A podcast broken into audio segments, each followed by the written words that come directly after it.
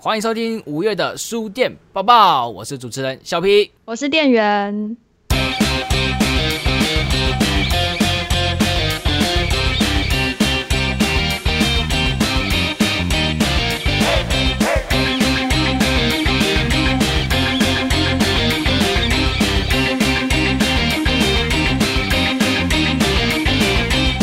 有什么新闻呢？如果有大家你是书店爱好者的话，应该都知道四月底的时候，某知名连锁书店 好啦，就是诚品书店啦，因为大家都已经知道这个，好像也不用特别去隐瞒，就是诚品书店台东店要在四月底熄灯，然后紧接着在五月底的时候，诚品敦南店也要跟着熄灯。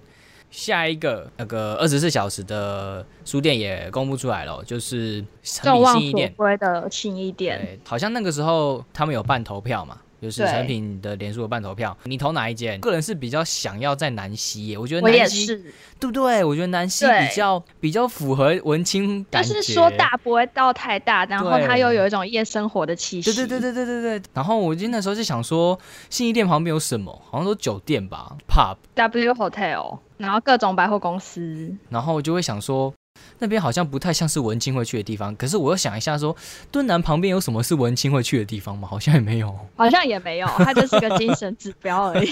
对，敦南反而就是因为成品在那边，所以文青才会过去，好吧？或许信义店二十四小时之后，文青会开始转移阵地，可能就是习惯成自然，就是去那边买本书，然后再去 pub 嗨一下，这样喝杯酒，买本书，好了。不要再废话了哈，我们就赶快来到我们第一个单元书店报告。新书报告。好，对不起哦，是新书报告。好，第一本要介绍的是由大块文化在四月三十即将出版的手冢番《我曾伺候过漫画之神》。那这本书的作者他是佐藤敏章。他其实想要写这本书，是为了要确认流传至今的无数手冢传说。因为手冢治虫被誉为漫画之神嘛，所以他就其实非常好奇，说曾经有经手过他书籍的编辑们，其实有流传了一些具有神秘色彩的都市传说。比方说，有一个传说是这样的。有人说，跟同时期进公司的同事说：“我现在在当手冢老师的责编哦。”然后同事就回答说：“你会死掉的。”就是诸如此类的恐怖传说成为神话，所以开启了作者想要去撰写跟访谈这一本书的一个念头。那这本书就是可以揭露一些跟手冢治虫一起工作过的编辑第一手的访谈。那总共访问了十三位编辑。对，以及藤子不二雄 A 也有在里面。哎，藤子不二雄 A 是什么意思？藤子不二雄这个笔名好像其实有两位，一个是真花哆啦 A 梦那位，然后另外一位叫做藤子不二雄 A。哦，就是他本身，他本身也是呃漫画家，然后他们两个好像是非常好的朋友，然后一起共用这个笔名，所以一个是藤子不二雄 F，一个是藤子不二雄 A。哦，对哈，好像有时候会看到是写 F，我那时候还想说是什么意思，哎，原来是这个原因哦。好，那这本书的话。如果是手冢老师的 fans 的话，应该会非常喜欢吧？因为这有点像是从不同角度能能够去认识到这位漫画大师这样，或者是有好奇编辑或出版产业的人，也也许也可以看一下。那接下来第二本呢是《牛奶工》这本书是台湾商务出版，然后它的出版日是五月一号。这是一本小说，作者是安娜伯恩斯。那这个小说它在说什么呢？它的剧情大概是这样哈，在一九七零年代，一个充满暴力而且战乱的无名的城市中，有一个十八岁的女孩，她遭到已婚的权威人士，外号叫做牛奶工，觊觎跟骚扰。那个牛奶工呢，利用他的权威还有地位去逼迫那个少女，去威胁少女。那个少女她只能独自的去吞下那个恐惧，因为她没有办法去跟这个权威人士去做抗衡，然后她非常的不安，内心非常的煎熬。突然呢，在这个城镇中，流言蜚语开始发酵窜出，少女从一个被害者变成了破坏家庭的第三者，然后她也是变成了别人眼中就是不正常又让人家困扰的一个女孩这样子。那作者安娜呢，她用一个比较急促的写作方式，透过主人公少女有一点自信，有一些不知所措、比较迷惘的口吻，来去描述一个极度压抑的社会，还有就是在描述大多数沉默的大众、无作为的社会的氛围。这本书其实也带一点点的黑色的幽默。国外的读者在读完的时候会觉得，他好像是在讲北爱尔兰当时七零年代的某个城市，好像是叫贝尔法斯特。有人在想说，是不是在影射这个城市，以及当时的北爱尔兰的社会，描写当时的一些政治的隐喻。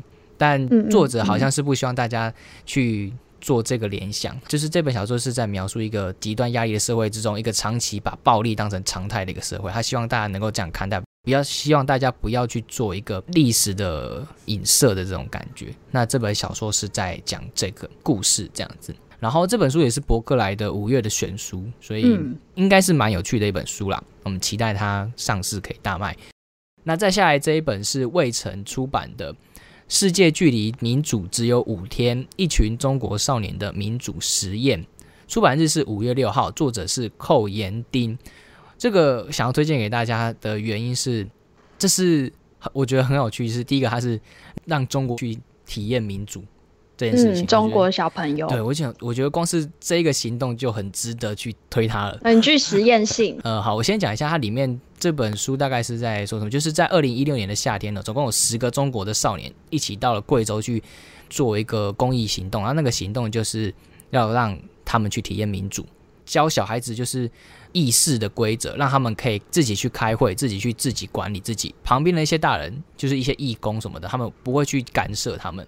那这一些从来没有接触过民主社会，也没有任何自治观念的孩子，他们真的能够达到就是经营团体生活，然后来达到那些志工给他们的任务嘛？然后这本书就是在记录当时的那些日子，当时的状况这样子。我觉得很有趣的一个就是刚刚讲到，因为这是让以前从来没有接触过的。呃，没有接触过民主制度的中国少年，他们年轻人们去了解到什么是民主，什么是能够自己去选择。那再来就是他们啊，这些孩子好，现在都已经成为大学生了。好，大部分都已经也到了西方国家，在那边又会学到更多民主的东西。那他们学完之后回来，他们会怎么会看待自己的国家呢？对，或许他们会形成一些不一样的声音，形成一一股不一样的力量。那反观台湾这边来说，我觉得这本书或许也是一个契机，可以让我们更加的去思考，说我们台湾的民主所欠缺的，或者是可以改进的，有什么不好的地方，或许也可以从这本书去探讨。对，然后这本就是一样推荐给大家。那刚刚你要说什么？寇延丁他其实。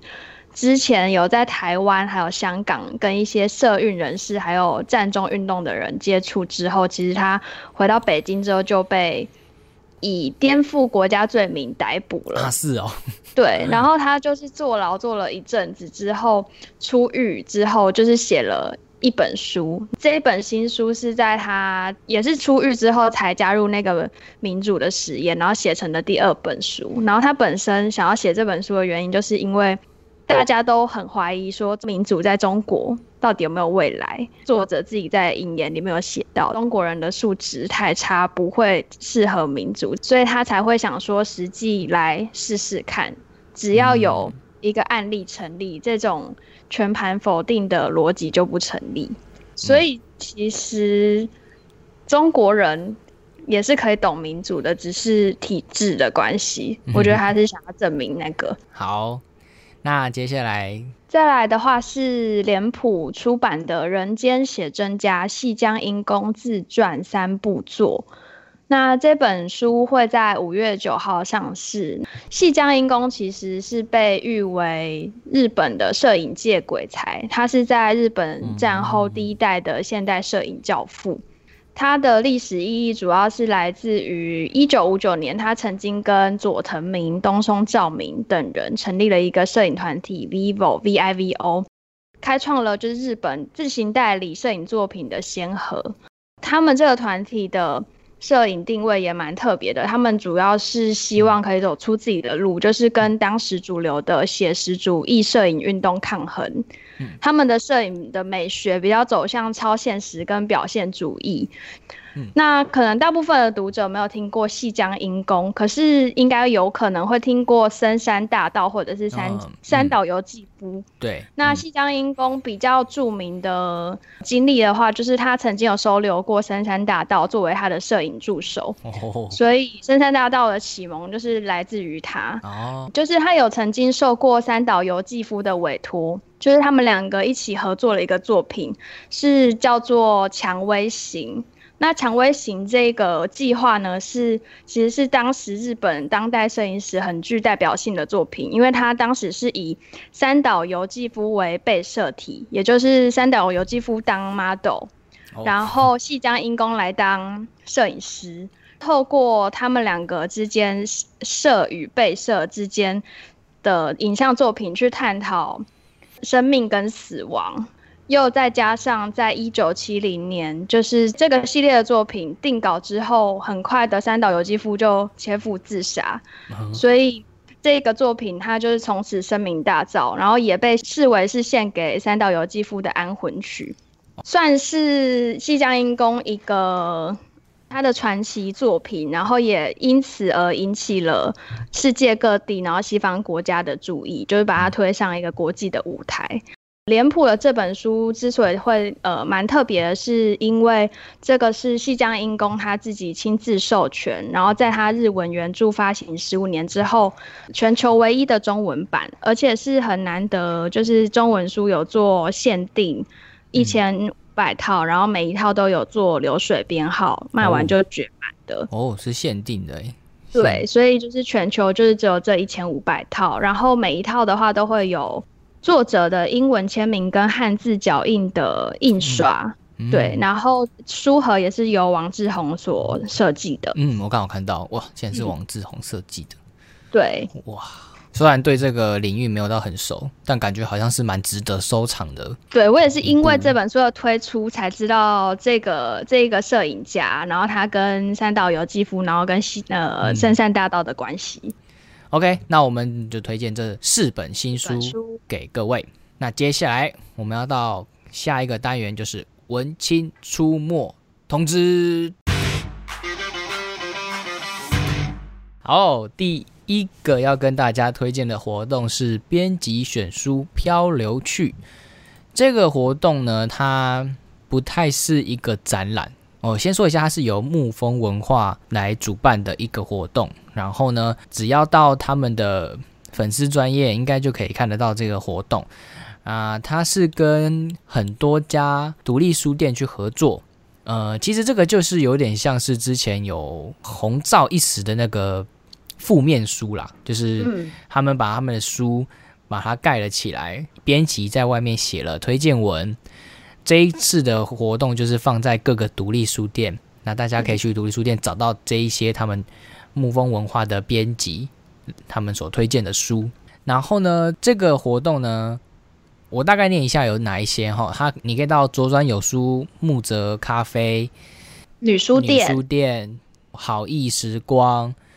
朗环书屋，桃园市的朗环书屋，好像大部分都是咖啡店比较多。对，很多咖啡店，大部分是以咖啡店为主。那这些地方可以买得到他们的编辑选书。它的活动期间会在独立书店看到，时间是从四月十四月十九号到六月底为止。这个期间呢，都可以到他们有配合的独立书店跟咖啡店去买到编辑选书。它的贩售的话是每一包会有两本书，有分两百块跟三百块的两种价格。那另外他们对啊，其实是很便宜的，因为它其实就是回头书啦。什么叫回头书？回头书就是之前我们介绍过的成品旧书拍卖一样，他们就是没有被人买过。他可能就只是被编辑编完之后，然后被仓储人员搬来搬去，搬来搬去，然后可能到了书店，然后又没有卖出去，又回来这样子。那他们现在还有活动，你购买了这些漂流书，然后你拍一张照，#hashtag 开箱美照上传到个人的脸书，还有你打卡购买的店家，你的贴文设定公开之后，#hashtag 编辑选书漂流去就可以参加抽奖。那它的奖项有一千元的购书金。然后第二名是五百元的购书金，第三名就一百。这个购书金是什么的？是伯克莱的购书金。所以我看到的时候就很傻眼，说嗯，伯克莱的购书金，就好像你好特别哦，好像你矛盾啊。对啊，好，但是也不错啦，有更多钱去买书当然是更好了。以我们这些爱书人来说，当然是更好喽。对啊，那它的开奖时间是在七月六号的十二点。然后是在他们的沐风文化的粉丝专业直播开奖，对。然后第二个活动呢是再见杨德昌的新书分享会。再见杨德昌是之前在 Fly in V 独立出版募资计划上面所募资成功推出的再版书。然后其实这本书是二零一二年的时候就已经有推出出版，然后是在最近才重新出了典藏纪念版。